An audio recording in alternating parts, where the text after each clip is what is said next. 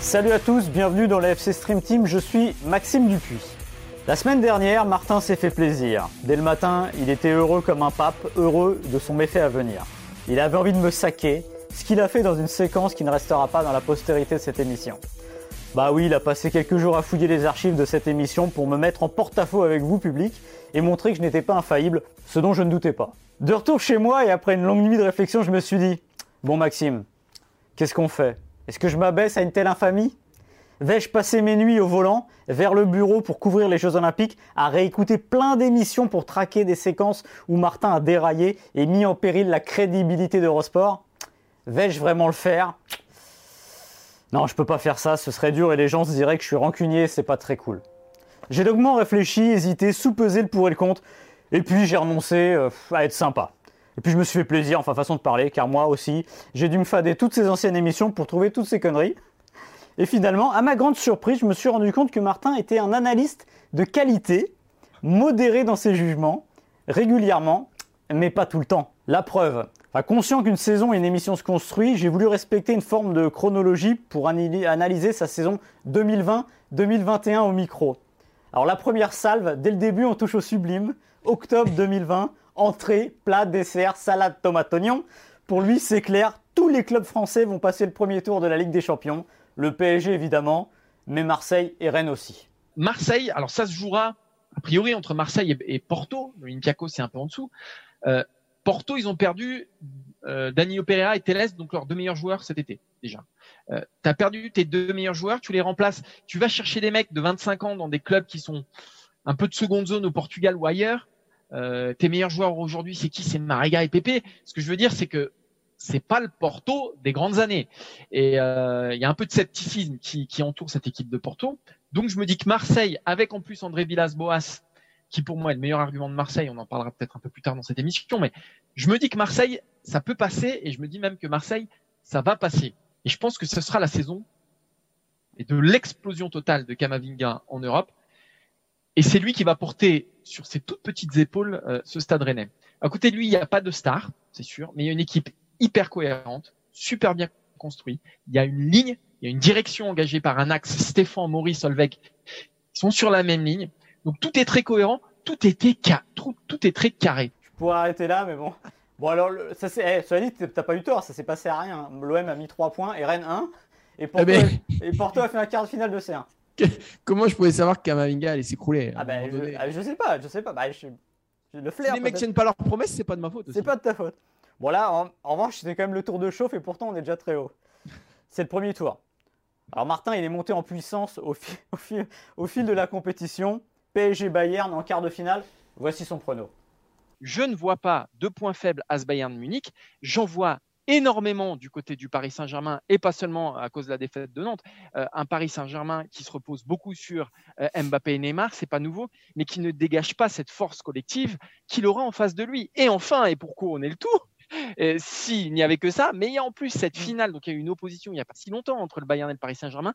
Ça n'a pas globalement changé euh, depuis. Et eh ben, on est sur un Bayern qui a battu euh, le PSG. Alors il y a eu des ouvertures. On pense à cette action de Mbappé, on pense à New York qui a été énorme.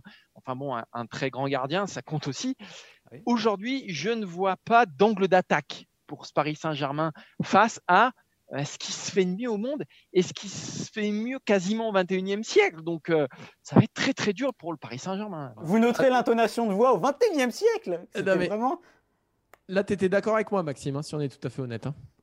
Bon, Martin. Eh non, mais, ouais, mais il faut être honnête. C'est des choses qui arrivent. Hein. J'ai connu ça la semaine dernière. mais bon, après, la Ligue des Champions, tu es au-dessus, toi. L'important, c'est l'euro. Toi, ce qui compte, c'est le mois de juin, c'est les grandes compétitions. Au mois de juin, on a eu France-Portugal, Jules Koundé, arrière droit face au Portugal. Là, attention danger, ça fleure le bon coup de Dédé. Même si Pavard, à terme, il risque rien du tout. Ce qui est intéressant, c'est qu'il nous fait une Pavard, une Hernandez, c'est-à-dire qu'il arrive dans un grand tournoi avec très très peu de certitude internationale, ou une Umtiti. Ça s'est toujours bien passé. On va voir demain avec Koundé. S'il y a grosse prestation de Koundé, est-ce qu'il peut y avoir pression sur Pavard?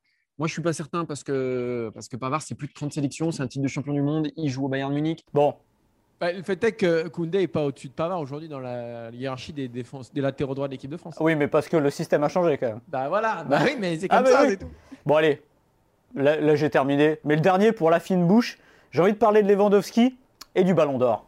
elle a sûrement aussi dans ses rangs le meilleur attaquant du monde. Aussi, faut pas l'oublier. Euh, Robert Lewandowski, qui devrait être Ballon d'Or, euh, qui avait été récompensé par la rédaction d'Eurosport. Et peut-être le meilleur joueur du monde aujourd'hui. Et peut-être le meilleur joueur du monde, exactement. Voilà. Voilà. Ça fait plaisir. Tu vois, comme quoi, on est d'accord à l'arrivée. Alors, là, c'est de la malhonnêteté, par contre. C'est de la, là, c'est de la manipulation, de la malhonnêteté intellectuelle, Maxime. Parce que j'ai toujours dit, et ça, tu ne me l'enlèveras pas, que Messi serait Ballon d'Or en 2021. Alors, sache que je suis quand même quelqu'un de très magnanime. J'avais d'autres extraits que j'ai gardés, dont un qui disait que Neymar était un favori pour Ballon d'Or. Ouais, mais c'était au mois de janvier. Non, c'était un peu plus tard dans l'année, quand même. Non, mais. Je l'ai gardé, je l'ai en train de me faire passer pour la truffe du siècle. Non, ah non, pas moi. Non, parce que comme je l'ai dit, et c'est vrai, alors, on travaille de nuit pendant les JO, il a fallu, je prends beaucoup de temps en voiture pour venir, et je me suis fadé en pleine nuit, vous voyez la vie de merde, euh, les émissions, les vieilles émissions pour retrouver des extraits, parce que tu m'avais mis ça la semaine dernière, donc merci. Enfin, cela dit, ça m'a occupé, ça m'a permis de rester éveillé au volant, donc tu m'as peut-être sauvé la vie, mine de rien. Bah, au moins, si ça, si ça servait à ça, j'en suis heureux. Et, et c'est pas fini parce qu'aujourd'hui, on, va vous, on va vous donner nos pronos des huitièmes de finale avec des champions. Donc, si vous avez suivi ce qui s'est passé la semaine dernière et ce qui vient de se passer devant vous, bah, vous comprendrez qu'il va se passer absolument l'exact inverse de ce qu'on va pronostiquer. Oui, mais vu qu'on avait écouté, vu que j'ai réécouté les émissions, je me suis retombé sur nos pronos de l'année dernière, le tableau final, les quarts, et on était pas mal. On était pas mal. Bon, à part PSG Bayern, évidemment. On va voir cette semaine. C'est quoi le programme, Maxime, pour euh, cette semaine? Eh bien, cette semaine, c'est le grand retour de la Ligue des Champions avec d'entrée le duel face euh, entre le PSG et le Real Madrid. Donc, c'est le dessert en entrée. Euh, pour ce dessert en entrée, ce qui tout double pour le Paris Saint-Germain, ben, on aurait bien aimé voir Messi, Neymar, Mbappé. Mais il se trouve que Neymar, il y a peu de chances de le voir puisqu'il est blessé depuis le 28 novembre, mais n'a toujours pas rejouer. Donc est-ce que, mais la question est la suivante, est-ce que c'est forcément une mauvaise nouvelle que Neymar ne soit pas sur le terrain mardi? On en débattra avec Martin dans la première partie de l'émission. Deuxième partie de l'émission, donc ce seront nos pronos sur euh, bah, les 8 huitièmes de finale. Qui franchira l'écueil? Qui se qualifiera pour l'écart? Euh, entre le Sporting et City, entre Chelsea et Lille, entre euh, Villarreal ou la Juve. On vous fera tous les matchs et on vous donnera nos pronostics. Et on terminera, Maxime, avec deux coachs qui ont vécu une sale semaine, Sampoli et Bose. Ouais, euh, des coachs qu'on a parfois du mal à suivre, et surtout à Lyon, puisque le début de saison est quand même pas terrible. Et Sampoli qui a des fois des petites rechutes. Et on va se poser la question, mais Enfin, à quoi joue-t-il avec ces changements de composition, euh, ce fait de changer constamment de système? Et on voit que ça leur pèse. Et le paradoxe, c'est que ça leur est arrivé tous les deux euh, dans la même semaine quasiment, puisque Lyon a perdu euh, à Monaco avec une équipe un peu bizarre et Marseille s'est incliné à Nice en Coupe de France assez lourdement, avec une composition là aussi assez baroque. Donc on va se demander tout simplement si Bose et Sampoli se triturent pas un peu trop les méninges quand ils font leur composition d'équipe tous les week-ends. On rappelle que ce podcast est à retrouver évidemment sur toutes les bonnes plateformes de, podcast, oui, et que vous pouvez retrouver les extraits vidéo euh, de nos tronches enfarinées et marqués par le décalage horaire avec Pékin euh, sur eurosport.fr. On démarre, Maxime? Oui, parce que vous n'êtes pas sans savoir qu'on peut suivre les Jeux Olympiques de Pékin sur Eurosport 24h sur 24 avec les meilleures plumes de la rédaction et les meilleurs de la rédaction tout court. Il euh, n'y a pas que les meilleurs prix, mais il y a toi aussi, je crois, qui sur, sur, le site, Maxime. Bon, allez, on y va. Mardi, euh, huitième de finale aller de la Ligue des Champions au Parc des Princes entre le Paris Saint-Germain et le Real Madrid. Neymar a repris l'entraînement collectif, mais Neymar ne sera pas du match face à Rennes ce vendredi, car ce podcast a été enregistré vendredi après-midi. Est-ce que Neymar peut démarrer face au Real Madrid? C'est à peu près assuré que non. Est-ce qu'il sera sur le banc? Sans doute. Mais est-ce que c'est vraiment une mauvaise nouvelle pour le Paris Saint-Germain de débuter ce huitième de finale face au Real Madrid sans son attaquant brésilien? Telle est la question, Maxime. Bah, la réponse est simple, euh, non, c'est pas une mauvaise nouvelle à l'instant T. C'est-à-dire que Neymar, comme tu l'as dit, euh, il s'est blessé le 28 novembre dernier à Saint-Étienne. Il n'a toujours pas rejoué une assez longue convalescence, c'est-à-dire qui était plus longue que prévu parce qu'on imaginait qu'il reviendrait à peu près à 2-3 semaines du match face au Real. 2-3 semaines du match face au Real, ça a laissé quand même le temps de se remettre d'aplomb et surtout de retrouver le rythme. PSG Rennes, euh, dernière répétition, pas de Neymar et euh, PSG Real mardi. faire jouer un joueur euh, sur un huitième de Ligue des Champions aller avec ce qu'il y a derrière, une forme de fragilité, parce qu'il faut le dire, il est souvent blessé, et bah, il y a un risque que le PSG ne doit pas prendre et que Pochettino ne prendra sûrement pas, ça n'a pas de sens. Euh, le tester à l'entraînement, c'est bien, mais ça ne suffit pas. Euh, et le faire démarrer contre le Real, ce serait quand même une hérésie euh, au niveau du rythme, voire même, j'ai envie de dire, de le faire jouer, tout court. Pourquoi? Parce que j'ose imaginer que le PSG ne sera pas dans une situation désespérée au bout de 45-60 minutes. Cette année, le but à l'extérieur a disparu, donc même une défaite, j'ai envie de dire un 0, une situation un peu déséquilibrée à la fin de l'allée ne serait pas euh, aussi compliquée qu'elle aurait pu être à rattraper. Et au-delà de ça, si le PSG était vraiment largué euh, mardi dans les conditions d'un match aller face au Real, c'est que le problème serait ailleurs. Et je ne prendrais vraiment pas le risque de sortir Neymar de la boîte. Maintenant, j'ai envie de dire que même un Neymar, vous écoutez suffisamment l'émission pour le savoir, même un Neymar euh, au niveau où il était en début de saison, je ne suis pas certain euh, que ce soit dans l'intérêt du PSG de jouer avec lui et tout simplement avec les trois de devant. Vous l'avez vu, c'est très caricatural sur les matchs, notamment de Ligue des Champions. C'est une équipe qui est complètement coupée en deux, qui ne fait pas les efforts. Et quand vous avez trois joueurs qui ne font pas les efforts, bah, une équipe n'est pas viable, elle ne peut pas être viable contre une équipe du standard du Real Madrid ou quand euh, le niveau augmente en Ligue des Champions. Une équipe ne peut pas défendre à 7 tout simplement. On peut avoir un joueur qui ne court pas, voire un ennemi, mais si trois joueurs ne font pas les efforts, c'est trop compliqué, ça déséquilibre beaucoup trop. Le Paris Saint-Germain, qui a déjà eu des problèmes comme ça de déséquilibre par le passé, à l'époque c'était avec les 4 de devant, on disait, parce que justement le milieu de terrain n'était pas assez costaud, n'était pas assez protecteur de la défense. Bah là, c'est que trois attaquants, mais n'empêche que ces trois attaquants qui n'en font pas assez sur le replacement, ça met tout en péril. Alors, j'ai pas de solution miracle pour ce, pour ce PSG, en effet. Mais ça, moi, je suis pas entraîneur du PSG. Il fallait y penser avant. Mais en tout cas, moi, je pense que jouer juste à deux et Neymar, euh, Messi, Mbappé sur papier en plus, c'est pas trop mal. Alors, je suis absolument pas d'accord avec toi. Est-ce que c'est vraiment une mauvaise nouvelle pour le Paris Saint-Germain de jouer sans Neymar? Moi, la réponse me semble évidente. Bah. C'est oui. Pour, pour deux raisons. Pour deux raisons.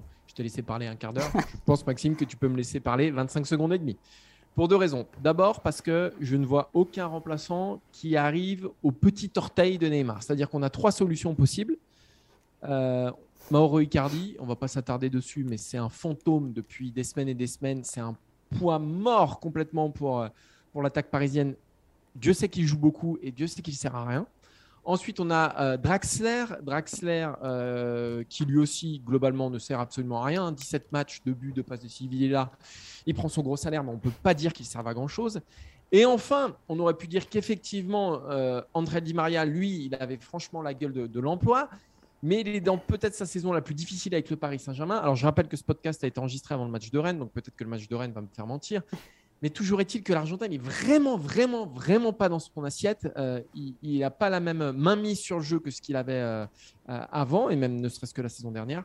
Donc, étant donné qu'il n'y a aucune solution viable, je ne vois pas pourquoi le PSG s'en sortirait mieux avec Neymar. Et encore une fois, et j'insiste là-dessus aussi, il faut se souvenir de Neymar face au Bayern la saison dernière. C'était pas il y a 10 ans, c'était pas il y a 5 ans, c'était pas il y a 3 ans, c'était il y a moins d'un an. Ça a été le meilleur joueur sur l'aller-retour, sur la confrontation générale.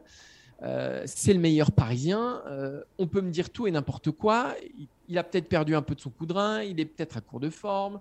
Euh, et peut-être que dans la tête, ça va un peu moins bien. Mais j'ai encore, moi, du mal à entendre que le PSG est plus fort sans Neymar. J'ai beaucoup, beaucoup de mal à l'entendre surtout dans cette configuration, c'est-à-dire que là, on ne joue pas à 3, surtout dans cette configuration, dans un grand match, face au Real, et face à un Real qui n'aime pas euh, qu'on lui oppose de la vitesse et du jeu de transition. Pour moi, Neymar, face à ce Real-là, il est essentiel. Oui, mais le Neymar dont tu parles, tu as raison, le Neymar de tes souvenirs, mais il, est où le coup de rein de Neymar? Tu as vu comme il traînait sa peine en début de saison sans être blessé? Enfin, c'est aussi ça le problème. C'est qu'on peut Michel Platini, on peut toujours le faire rentrer sur le terrain pour tirer les coups francs. Hein. Non, mais... C'est à peine exagéré déjà. Ah non, c'est pas mon genre. Non, non, c'est pas ton genre. Non, mais ce que je veux déjà vu Neymar blessé longtemps et revenir. Euh, souvenez-vous du but fort. Big Four, il a été exceptionnel. Contre le Bayern, la campagne dernière, il a été exceptionnel. S'il a été exceptionnel contre, le, Big Four, oui, on peut, on peut en parler. Ah, il n'est pas, il est pas au match retour, il n'est pas exceptionnel. Ah, il est très bon, Maxime. Et sur, et sur, et sur l'aller et le retour, pour moi, c'est le meilleur parisien. Sur la double confrontation avec le Bayern Munich. Ce que je veux dire, c'est qu'on ne parle pas d'un joueur qui a 35 ans, qui est terminé, qui s'est fait les deux genoux.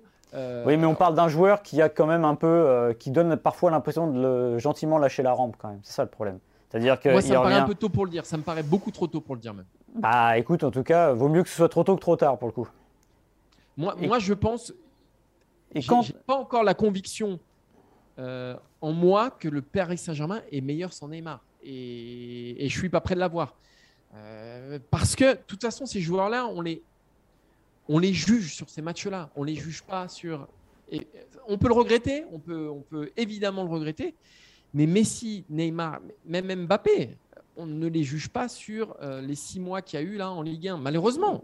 Non, non, mais. Ils, nous ont montré, et surtout Neymar nous a montré qu'il pouvait être absent des mois et des mois, revenir, sentir l'odeur des grands matchs et, se rappeler, euh, et nous rappeler quel joueur il était et quel joueur il reste. Mais tu vois, tu parles, ouais, tu as parlé, as parlé imparfait.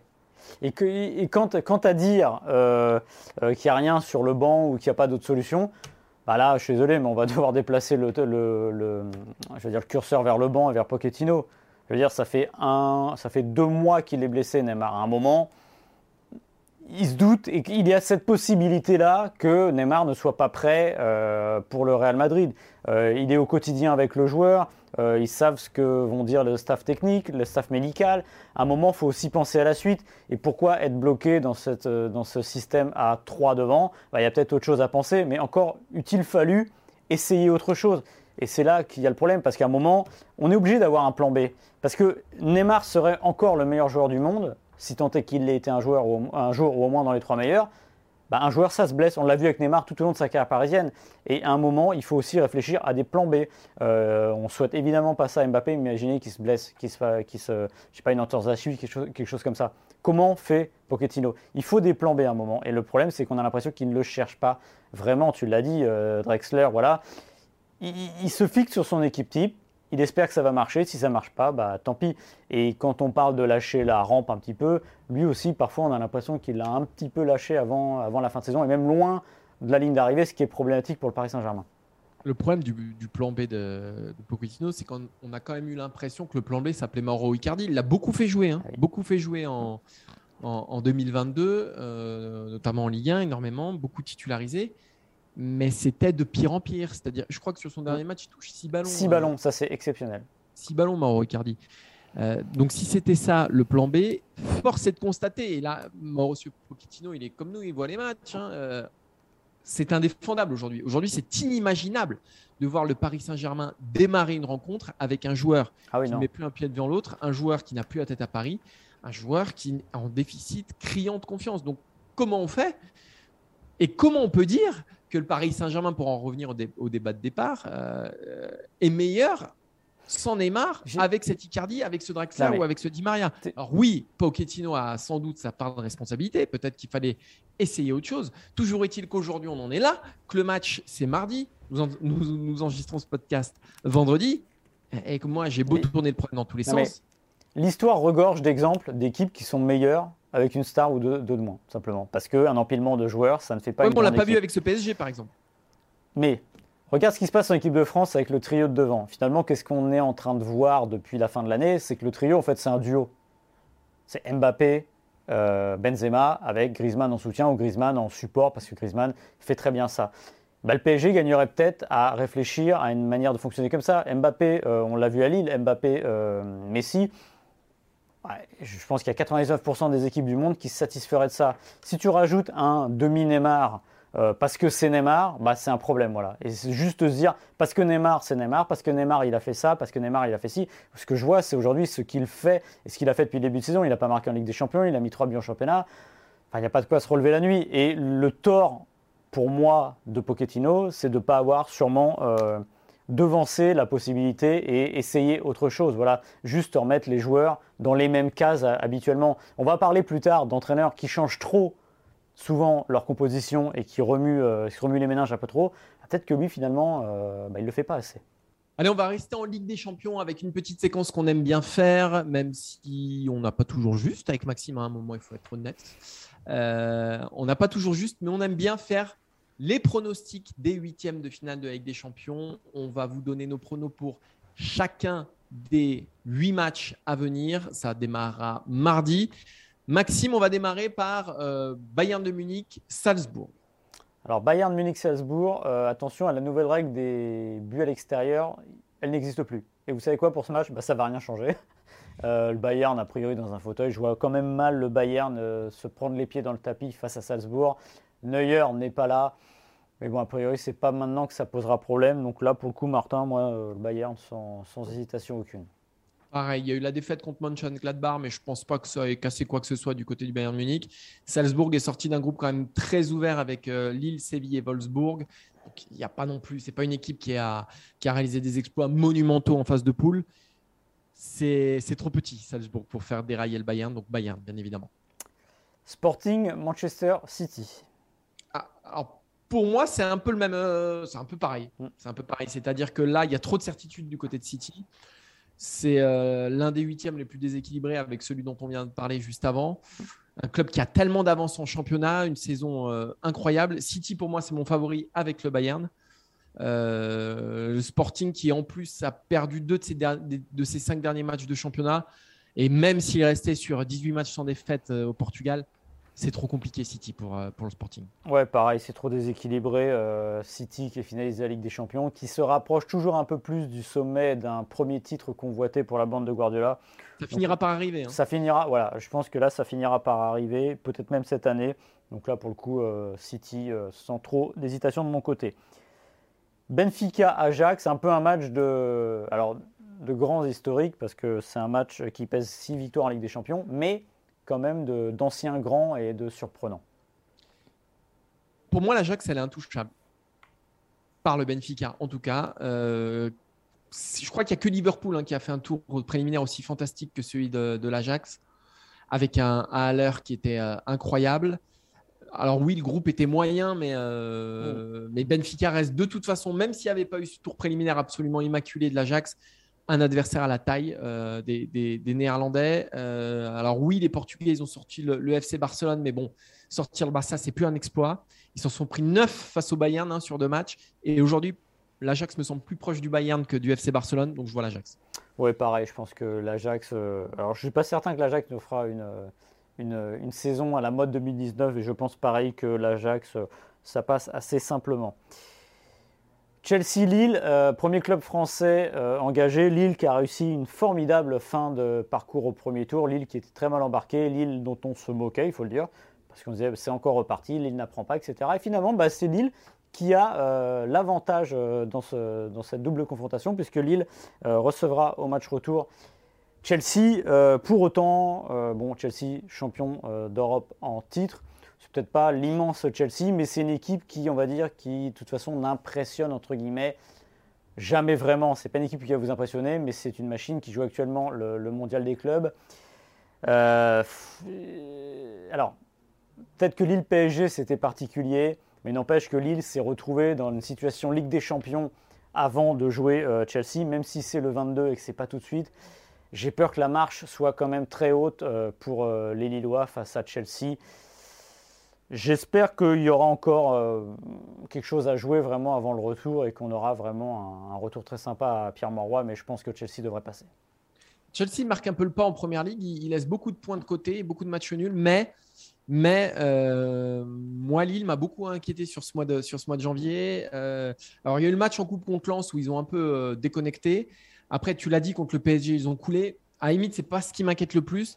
Quand je vois le match à Brest, en revanche, euh, où ils n'ont pas existé, je me dis que sortir Chelsea, c'est même plus de l'exploit. Il faudrait, il faudrait qu'il euh, voilà, que, que, l'équipe soit complètement transfigurée. Je rappelle qu'ils ont perdu en plus Iconé hein, par, rapport, à, par rapport au match de poule. Iconé qui avait été excellent euh, à, l'automne en Ligue des Champions. Il y a du talent à Lille. on peut prendre l'exemple de Jonathan David. Mais face à des, à, des, à des Londoniens qui sont beaucoup mieux armés, je pense qu'il n'y aura pas match malheureusement. Et effectivement, moi aussi, je vois Chelsea. Atlético Madrid, Manchester United. Alors j'avoue que j'ai un peu de mal à imaginer ce Manchester United en quart finale avec des champions. Ouais, un peu pareil. Ah, c'est un Manchester qui a trop de défauts, euh, qui est sixième de première ligue. Le vrai problème pour moi, parce que finalement, on peut se dire ça a marché à l'automne en Ligue des Champions. Comment ça a marché? Parce que je les ai, je crois que j'ai vu tous les matchs de Manchester United euh, en Ligue des Champions. C'était essentiellement je vais dire uniquement non, parce que Bruno bah. Fernandez avait, avait fait une, super phase de poule, mais ils s'en sont sortis grâce à Cristiano Ronaldo. Or, Ronaldo n'a toujours pas marqué un but, il me semble, en 2022. Il a un peu le moral dans les chaussettes, il est moins saignant, il se pose des questions, il doute de son avenir. Et avec un Ronaldo tel qu'il est aujourd'hui, euh, Manchester, pour moi, a, a beaucoup moins de chances de franchir l'obstacle Atlético. Même si c'est un petit Atlético, je pense que l'Atlético passera. En fait, c'est un des, des, huitièmes, je dirais, les plus euh, difficiles à prévoir parce que finalement, c'est deux équipes qui sous-performent. Voilà. Exactement. Et c'est deux équipes qui cherchent des repères. Euh, on a pensé que Manchester United allait se relancer avec l'arrivée de Ranik et le départ de Solskjaer, mais il n'en est rien. C'est une équipe qui peine et dont le malaise et le mal n'est pas que sur le banc. Euh, L'Atlético Madrid cette année, c'est aussi une équipe qui a marqué le pas peut-être sur la décennie euh, Simeone, c'est peut-être celle qui marque le plus le pas. Mais j'ai toujours tendance à penser que dans ces matchs-là, les vieux, les vieux, j'allais dire, les, vieux réflexes de l'Atlético sont plus faciles à retrouver que euh, ce que Manchester United va aller chercher pour essayer de passer l'obstacle. Donc je mettrai quand même un léger avantage à l'Atlético Madrid aussi. Villarreal, Juventus. Alors pour moi, s'il y a une surprise, bon, une surprise, c'est pas non plus, parce que c'est pas là non plus la Juve d'il y a quelques années qui avait tout le temps rendez-vous pour les, les demi-finales, mais là, moi, je mettrais peut-être Villarreal.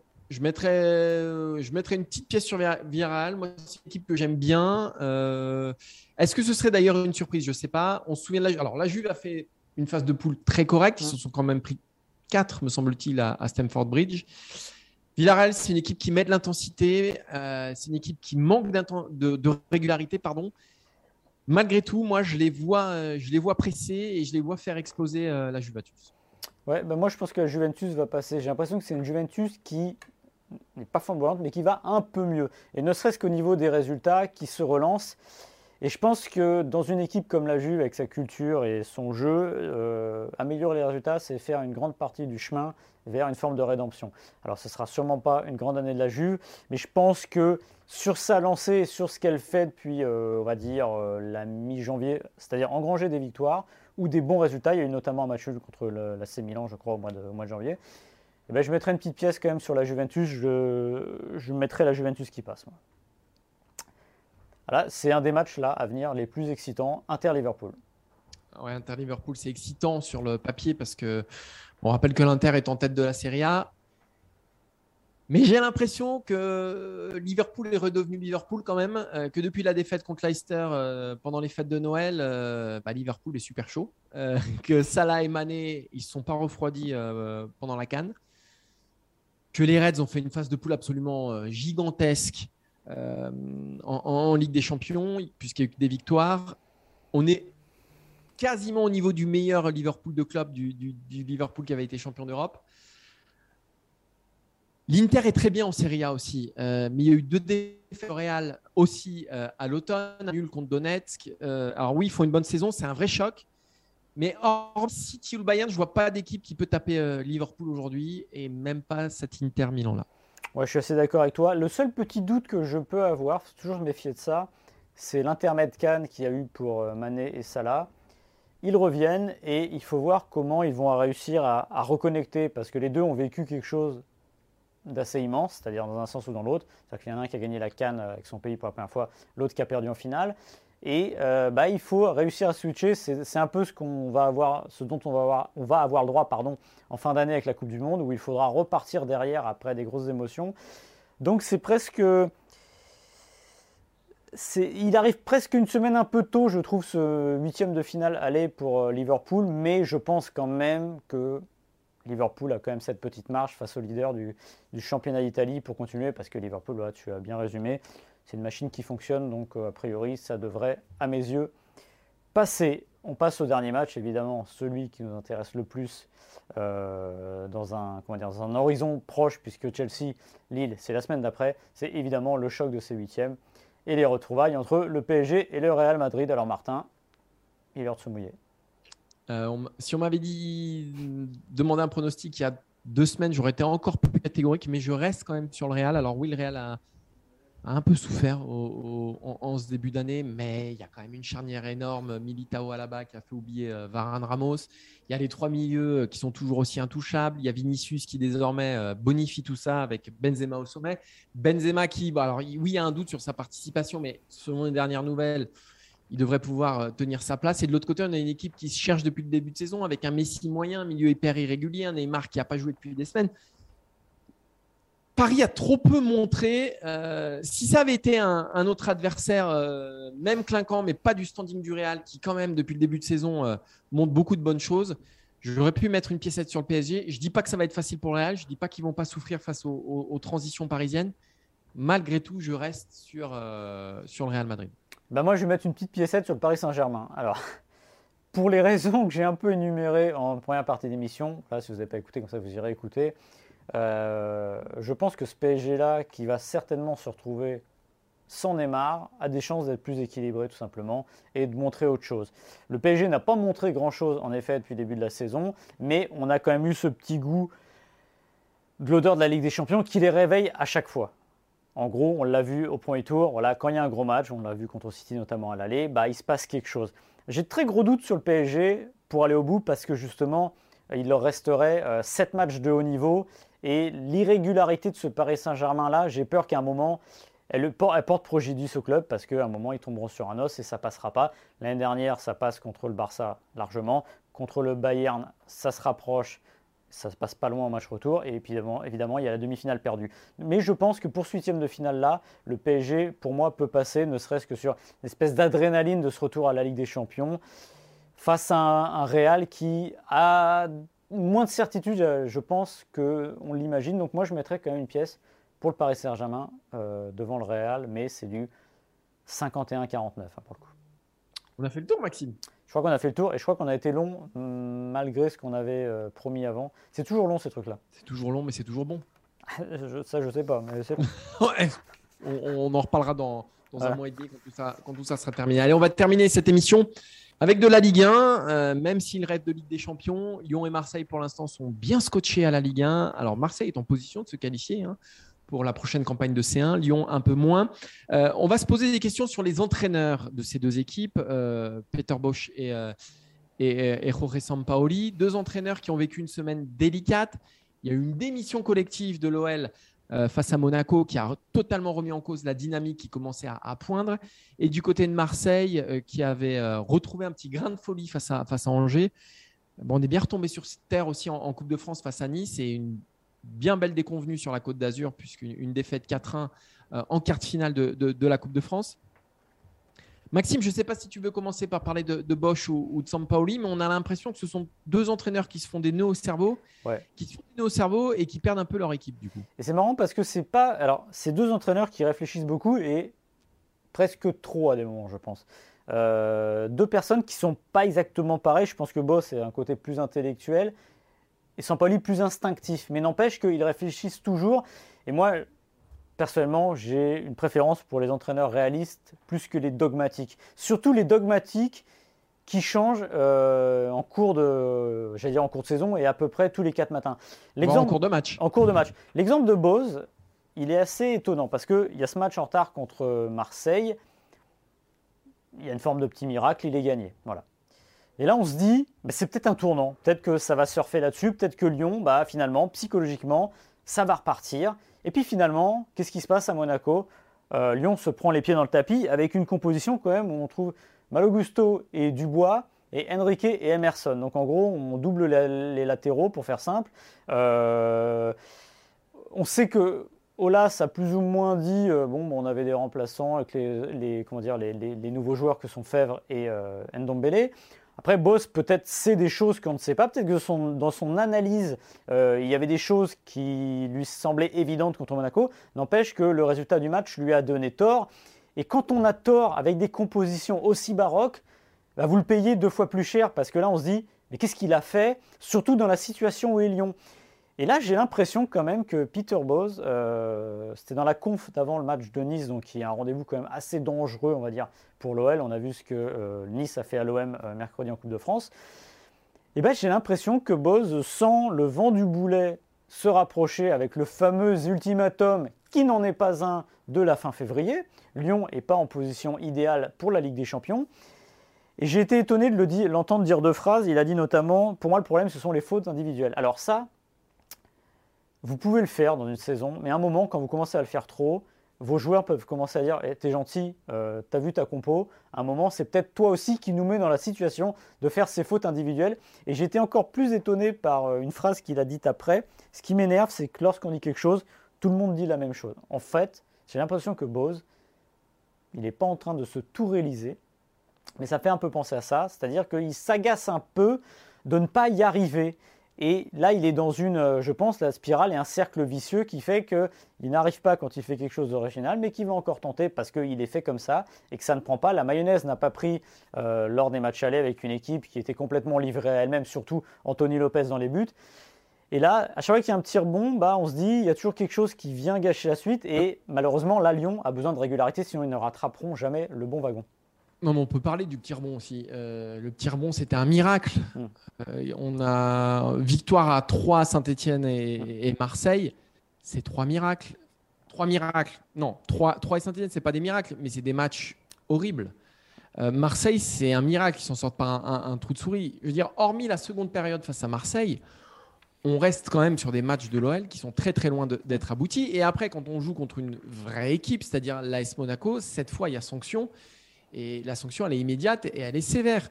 Euh, ce qui est dur, ce qui était dur pour, pour Boss et pour Lyon, c'était de, d'enclencher une dynamique, d'enclencher quelque chose de vertueux, parce qu'on savait que s'il n'y avait pas cette dynamique et ce cercle vertueux, c'était impossible d'entrevoir le podium. La dynamique, elle a duré trois jours. Elle a duré trois jours parce que tu l'as très bien dit, il y a eu la victoire face à l'OM, et après, il y a eu une sanction et un rappel. Plus qu'une sanction, c'est un rappel des lacunes de l'Olympique lyonnais. Moi, je suis pas un fan de, je suis pas fan quand le, président met son entraîneur en sursis parce que du coup, on sait qu'il est plus ou moins condamné. Encore plus quand c'est Jean-Michel Aulas qui a l'habitude de pousser euh, derrière ses entraîneurs. Là, il l'a fragilisé en reconnaissant que, que Bosch est en, danger. Et, comment voulez-vous, pour moi, là, s'il y a une potentielle défaite face à Nice, je crois que ça mettrait quand même le podium à, enfin, ça mettrait Nice en tout cas mmh. à, 11 points. 11 points. À 11 points de l'Olympique lyonnais, alors qu'il reste 14 journées. Euh, donc là, Lyon ne peut plus compter que sur, lui-même, mais aussi sur la défaillance de Marseille et ou de Nice. Euh, moi, je pense que je pense que Bose, je pense que c'est déjà fini. Je pense qu'il y a, ouais, on que ce soit dans le contenu, dans la dynamique, dans ce que comprennent les joueurs de, de ce qu'il veut faire lui. Je pense qu'il y a un trop gros delta, il y a un trop gros, trop gros décalage. Et aujourd'hui, je ne vois pas comment l'OL peut s'en sortir. Ouais, et le symbole de ça, c'est, tu as parlé de Jean-Michel Aulas, c'est vrai, on il se désolidarise euh, assez régulièrement de l'échec. Et là, ce qu'il fait, ça ressemble quand même à une forme de désolidarisation de Peter Bose en disant limite, bah, il a ses joueurs, je ne comprends pas, etc. Comme tu l'as dit, le mettre euh, en sursis euh, alors que. et dire non, non, c'est pas vraiment un sursis, on va juste faire un point. Ben non, ça marche pas. On, comprend très bien le message. Et le mal est fait quand on commence à dire ça. Parce qu'au moindre petit accro, il prend une, euh, dimension euh, supplémentaire qui fait qu'il ne fait que fragiliser. Et c'est vrai que c'est pour ça que les Lyonnais et Boss peuvent avoir des regrets. Parce que c'est peut-être un miracle Marseille, mais à la rigueur, c'est pas grave, un miracle, ça peut déboucher sur quelque chose. Au moins psychologiquement, remettre les. les et c'est là où tu vois que c'est très fragile, parce que dans, dans, dans l'Olympique lyonnais tel qu'il existe depuis des années, et ben justement, il se relançait sur ces matchs-là, l'Olympique lyonnais. Que ce soit un derby, que ce soit un match. Il y avait une étincelle et derrière, ça prenait feu. Derrière, il y avait. Parce que parce qu'il y, a, y a tout passé de l'OL, parce que c'est un, un club qui est bien géré, parce que c'est un club qui a, du, qui a des joueurs de talent. Et là, il y a tout ça, mais on voit que la petite étincelle, qu'est-ce qui s'est passé derrière? Bah, Elle a été éteinte automatiquement. Et c'est là où je pense que. Où, où, ah, où Boss, c'est terminé pour moi. Voilà. Sampoli, lui, c'est pas terminé, évidemment pas, puisque ce qu'il fait avec Marseille, c'est plutôt pas mal. Mais pourquoi on a voulu parler de Sampoli aussi? Parce qu'il y a ce côté expérimental qui est peut-être encore plus poussé sur des points précis sur le terrain. C'est-à-dire notamment son arrière droit, j'allais dire son arrière droit flexible, qui s'appelle Rongier de temps en temps, qui remonte au milieu de terrain quand ça attaque, ou Boubacar Camara et qui redescend. Alors là, contre Nice, il n'avait pas fait de la flexibilité, mais il avait décidé de mettre Saliba à droite. Alors Saliba à droite, il a déjà joué à Saint-Etienne, il n'y a pas de problème. Mais quand on a un joueur de ce calibre-là qui joue dans l'axe et qu'on a des latéraux. Alors, les latéraux à Marseille, c'est peut-être un problème parce que personne n'a donné euh, la, dimension souhaitée euh, au poste. N'empêche que autant faire confiance à des latéraux et de pas mettre. Euh, je sais pas, c'est comme si vous disiez demain, euh, vous avez un attaquant qui marque beaucoup de buts, mais comme au milieu de terrain il y a un problème, vous faites reculer pour aider le milieu de terrain. Non, ça va pas. Et moi, ce que je reprocherais à Sampoli, et ce qu'on a vu notamment, c'était à Galatasaray aussi où c'était un peu planté, et ce qu'il fait régulièrement dans les matchs, c'est-à-dire qu'à un moment, à force de se faire des nœuds en cerveau, au cerveau, pardon, je pense que vous créez des, des problèmes dans votre effectif parce que les joueurs quand vous faites un remplacement et qu'à chaque fois vous êtes obligé d'expliquer au joueur pendant deux minutes ce qu'il doit faire parce qu'il va passer ici et là, c'est un problème. C'est bien de, jouer au football comme aux échecs, mais quand ça va trop loin, bah, ça va trop loin. Prenez un, un on pense tout de suite quand on pense aux échecs, un, mastermind du football, on pense évidemment à Guardiola. Généralement, les changements, c'est pas trop les ajustements pendant les matchs. Ça va être en début de saison ou une idée générale. Et quand on rentre dans la précision comme ça, à euh, tout changer euh, toutes les quatre minutes, pour moi, c'est problématique parce que vous prenez justement le risque de perdre vos joueurs, surtout quand vous sortez d'un match comme celui face à Angers. Alors, ce n'était pas parfait parce qu'au bout d'un quart d'heure, Marseille était mené 2-0 et euh, à peu près 90% des gens, 80% des gens se disent il a fait n'importe quoi. Sauf qu'à l'arrivée, ça a marché. Et vous avez réenclenché quelque chose, notamment avec Milik qui joue avec euh, Bakambu et Payet derrière. Bah, potentiellement, c'est quelque chose de nouveau. Et qu'est-ce qu'il fait contre Nice euh, sans Paoli alors, met Milik tout seul et il met, alors surtout Payet à gauche, je pense que c'est plus, une bonne, plus une bonne idée depuis 5 ans, on va dire. Et pourtant, il a essayé et tout l'édifice s'est cassé la binette et c'est fort dommage parce qu'encore une fois, il restait sur ce match face à Angers au moins les 70 dernières minutes qui laissaient penser que bah, il y a peut-être quelque chose qui était trouvé offensivement. Moi, j'ai un problème avec euh, Sampaoli, c'est que ça va faire un an qu'il est là et on a du mal quand même à dégager euh, une équipe type, un truc qui tient la route, quelque chose, une, recette. Une recette. Et, tu l'as dit, c'est parce qu'il expérimente beaucoup, c'est parce que on a l'impression qu'il faut qu'il démontre qu'il travaille ou que voilà qui. Moi, moi, moi, cet OM là, je l'ai préféré quand il était entre guillemets minimaliste, c'est-à-dire quand il ne ressemblait pas au tempérament de son entraîneur. Euh, L'OM contre Strasbourg, l'OM contre Bordeaux, l'OM contre Nantes, l'OM contre Troyes. C'est des petits scores, c'est des petits matchs, ça engrange, ça marche. Et on sent pas l'OM en danger.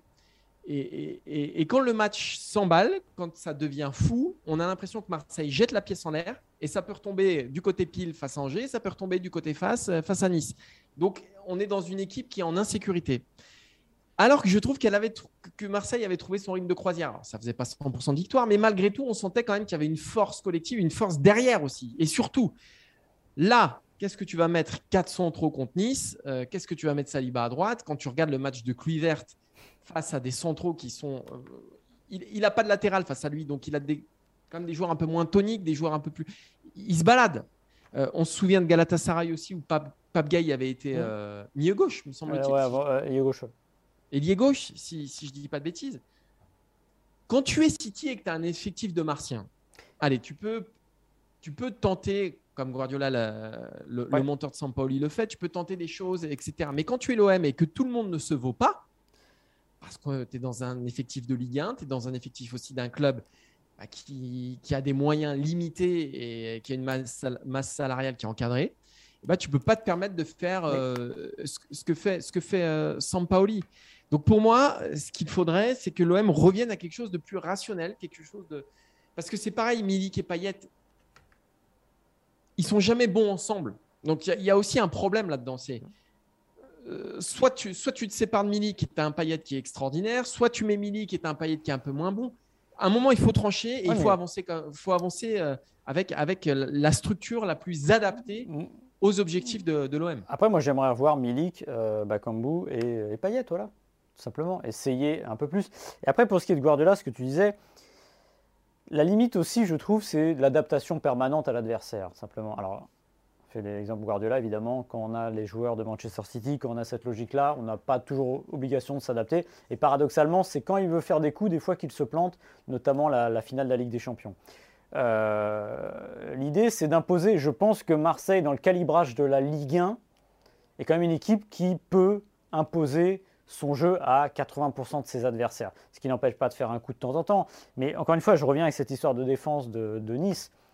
si vous mettez votre meilleur central côté droit, vous fragilisez tout l'édifice. Ouais, vous fragilisez la défense centrale et vous fragilisez le côté droit puisque ce n'est pas son poste. Donc j'avoue que je ne comprends pas bien l'idée. Autant revenir à un système un peu euh, celui qui marchait bien, bah, cet arrière droit à la Rongier, à la, Boubacar Camara qui vient euh, défendre de temps en temps, qui vient aider.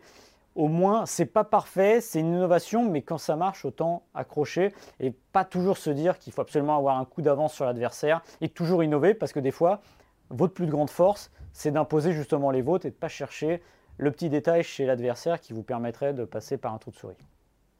On rappelle que l'OM jouera à Metz dimanche, que Lyon recevra Nice samedi et bah, on observera avec euh, attention les, les, prestations des équipes. Et je pense, je reviens sur Lyon, mais que si ça se passait mal contre Nice, je donne pas cher de. C'est peut-être la dernière fois qu'on parle de Peter Bosch dans ce, cette émission. C'est tout bon, Maxime? C'est tout bon. Tu peux retourner, aller retourner sur le squeletton je peux aller retourner sur ce que Je vais peut-être même aller me coucher. Ah, c'est une bonne idée. C'est une bonne idée, effectivement, que, que tu nous claques pas entre les doigts en pleine, en pleine Olympiade. On a besoin de toi, Maxime. En, plein Jeux Olympiques. Encore 10 jours. On a besoin de toi.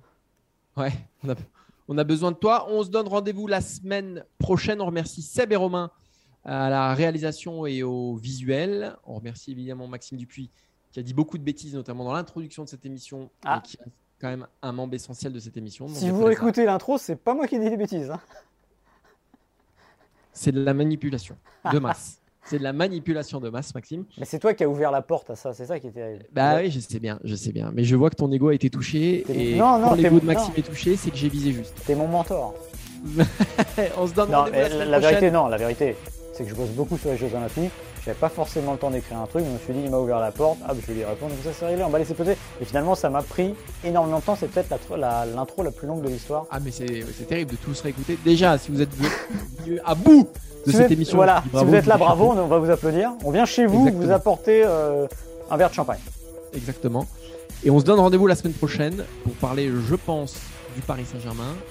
Euh, rendez-vous la semaine prochaine pour un nouveau numéro du FC Stream Team. Ciao, ciao Salut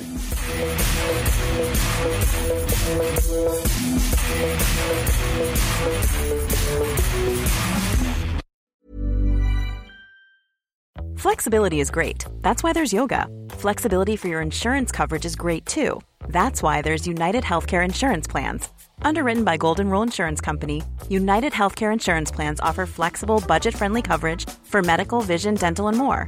One of these plans may be right for you if you're, say, between jobs, coming off your parents' plan, turning a side hustle into a full hustle, or even missed open enrollment. Want more flexibility? Find out more about United Healthcare Insurance Plans at uh1.com.